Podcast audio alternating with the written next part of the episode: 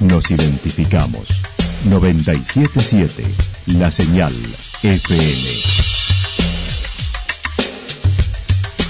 Valle de Calamuchita, Córdoba, Argentina.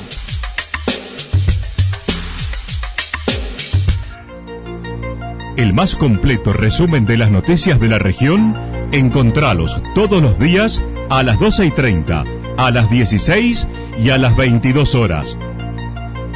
Panorama de noticias. Por la 977, la señal FM nos identifica también con las noticias.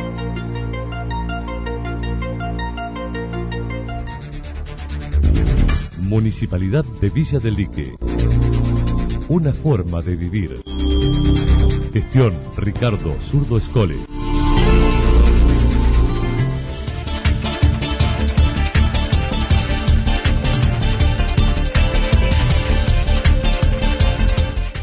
A esta hora hacemos un repaso por la información regional a través de los títulos. Encontraron al turista extraviado y se abre la polémica.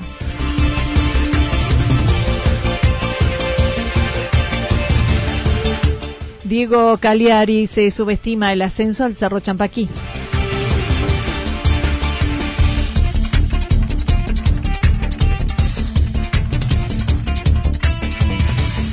Carro de testigos COVID-19 en Villa Yacanto.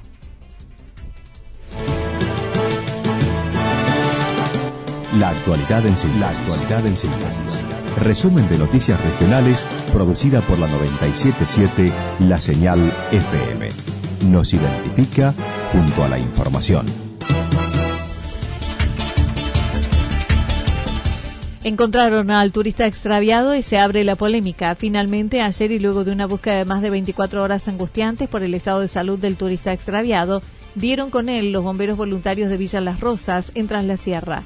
El coordinador de la Regional 7 detalló cómo fue el inicio de la situación desde que su hijo decide bajar de cercanías del Cerro Negro a buscar ayuda por su padre que no podía caminar. Se pide el, auxilio con uno de los familiares pudo bajar a, Yacanto y se presentó en la policía. Luego la policía informa a bomberos de Yacanto y ahí armamos el operativo de, rescate. Estuvieron por, los hornidos, luego el padre no podía seguir caminando por un problema en la en la pierna, deciden armar campamento entre el Cerro Negro y Puesto de Domínguez y uno de los hijos retorna hacia los hornillos a buscar el vehículo para subir por linderos y bueno, ahí es donde se hay confusiones y lo dejan solo el padre, no se encuentran entre los hermanos y salió el primer día del intento de rescate, no, no se pudo concretar.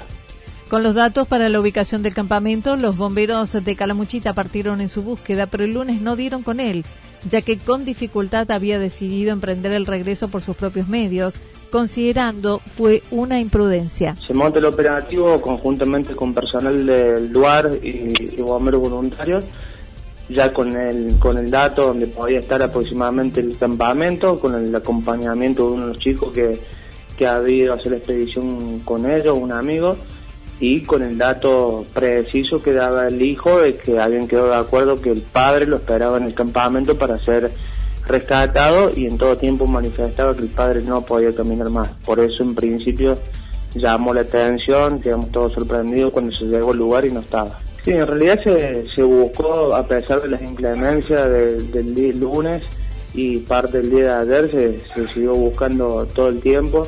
El lunes se suspendió a las 10 de la noche la, búsqueda, porque bueno, ya de, noche se complicaba así, y, ayer se, inició bien temprano, bueno, hasta que se, se localizó esta persona. Sí, eh, la verdad que salió, o sea, él aparentemente regresó más o menos por el mismo recorrido que había hecho, salió en un lugar que se llama Los, Hoyos, cerca de, de Las Rosas, y, bueno, evidentemente tenía una molestia en la pierna, pero no era tan grave como manifestaban y en algún momento desentendiendo el acuerdo que habían hecho entre ellos decidió irse imprudentemente, ¿no? Porque eh, si él se hubiera quedado ahí, el, rescate se hubiera hecho el día lunes y todo terminaba rápido.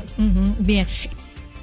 Lucas Reyes consideró las tres personas eran conocedoras de la actividad del lugar por los elementos que poseían, pero estimó fue una irresponsabilidad ascender con una persona de 62 años que no estaba en condiciones.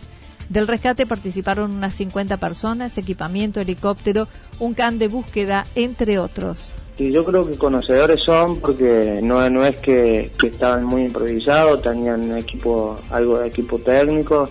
Yo creo que pasó más eh, por una irresponsabilidad de ellos que otra cosa en si el padre tenía estado de salud de, haber eh, ido a hacer esa caminata o eh, al menos hubieran cumplido con lo que ellos habían acordado y se hacía el rescate eh, normal y listo. Y ayer trabajamos 50 efectivos entre bomberos y, el lugar, el grupo de policía.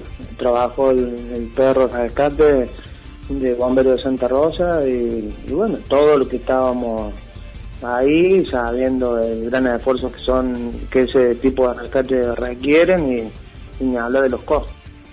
Como dato a tener en cuenta, solo del cuartel de Villa Yacanto en lo que va del mes han intervenido en seis operativos de rescate de personas extraviadas, casi dos por semana.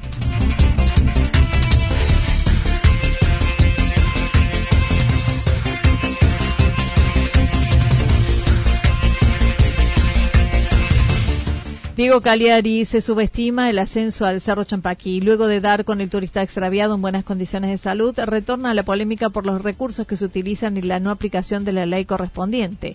Diego Cagliari, guía de montaña, manifestó una de las variables es que muchos subestiman el ascenso, aún no, aunque no todos, necesitan guía para subir por su conocimiento y ayudados por la tecnología a la que tenemos acceso. Hay mucha gente que subestima, ¿no es cierto?, los riesgos que puede tener internarse en una excursión de este tipo. Eh, también hay, a ver, yo no soy de los que considera que todos tienen que subir con guías, ¿no? Yo creo que hay mucha gente que tiene la capacidad suficiente y ha recorrido por años, pero bueno, eh, generalmente uno es un proceso, ¿no es cierto?, para, hacer esta actividad, ya se va iniciando de a poco, va aprendiendo, va eh, adquiriendo el, equipo, cada vez hay mejor equipamiento técnico para poder hacer un tipo de travesía de este tipo. La tecnología también hoy en día nos acompaña y ahí se da uno de los problemas. Por un lado, eh, hoy en día se ha facilitado, por ejemplo, a través de un celular, uno hay se puede acceder a distintas aplicaciones que no necesitan señal de teléfono, sino que se trabajan, no es como un GPS nada más que en el teléfono. Entonces muchos creen que con eso ya es suficiente, con esto no me pierdo y no me va a pasar nada.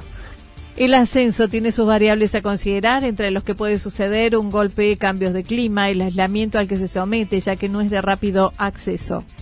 Y la gente no toma real conciencia de todo lo otro que implica, ¿no es cierto?, estar en la montaña, que si bien no llega a 3.000 metros, tiene condiciones en algunos casos de, alta montaña, eh, por los cambios repentinos de, clima, los desniveles y después lo más importante acá me parece que es el tema del aislamiento. O sea, nos internamos en zonas donde quedamos muy lejos eh, de, caminos vehiculares, en casos como, como en este, ¿no? de necesitar una evacuación eh, recién ahí nos damos cuenta que los tiempos de marcha, ¿no es cierto?, ya no, no son suficientes, que nos agarra la noche, nos agarra el frío, nos puede agarrar la lluvia en medio de una montaña y la asistencia va a demorar mucho tiempo en llegar.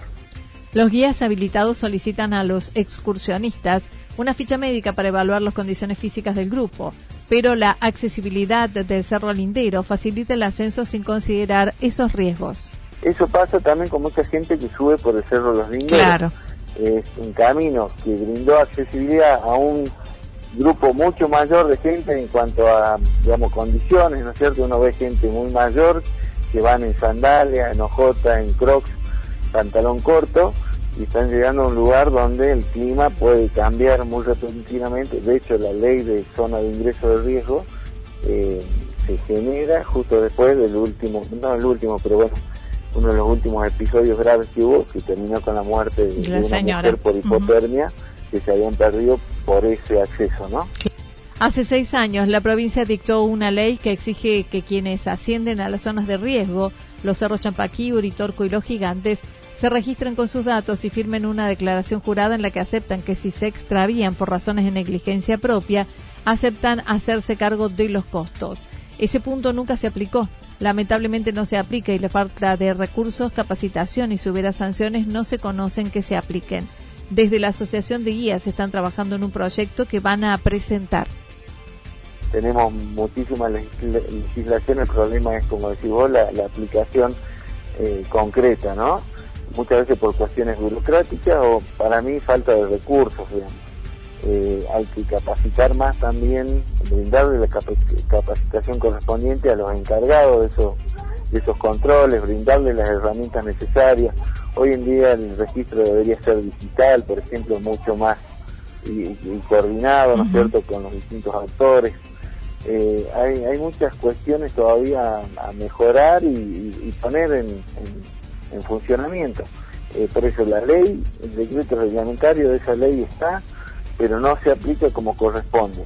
Y las sanciones que supuestamente hubo, no sé, no, no, no conocemos hasta ahora realmente que se haya concretado ninguna.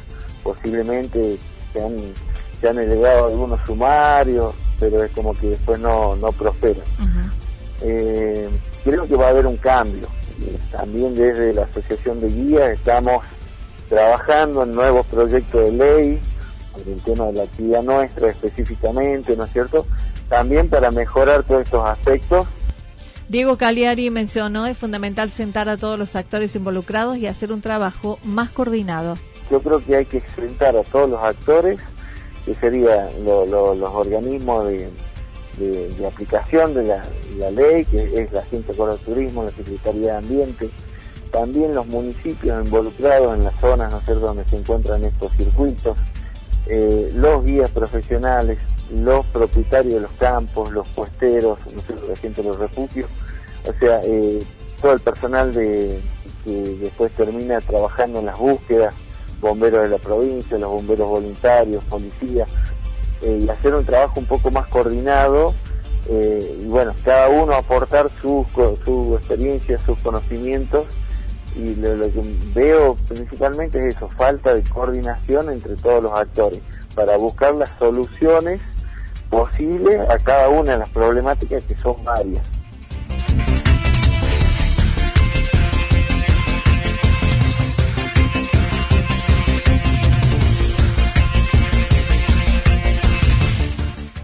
Carro de testeos COVID-19 en Yacanto. Desde ayer se encuentra en Villa Yacanto el carro de testeos COVID-19 del gobierno provincial y funciona hasta mañana a 18-20 horas en la Plaza de los Niños.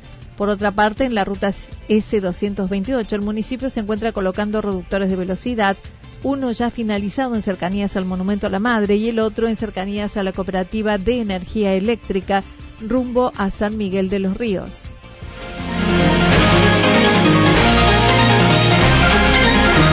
Toda la información regional actualizada día tras día. Usted puede repasarla durante toda la jornada en www.fm977.com.ar. La señal FM nos identifica también en Internet.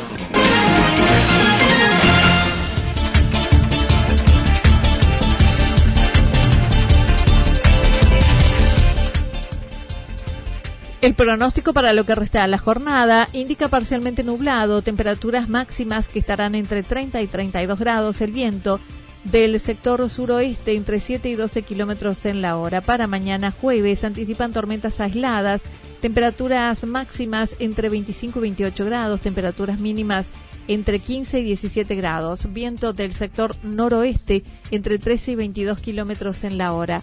Datos proporcionados por el Servicio Meteorológico Nacional. Municipalidad de Villa del Lique. Una forma de vivir. Gestión Ricardo Zurdo Escole. Lo que sucedió en cada punto del valle. Resumimos la jornada a través del informativo regional en la 977. 977 La Señal FM.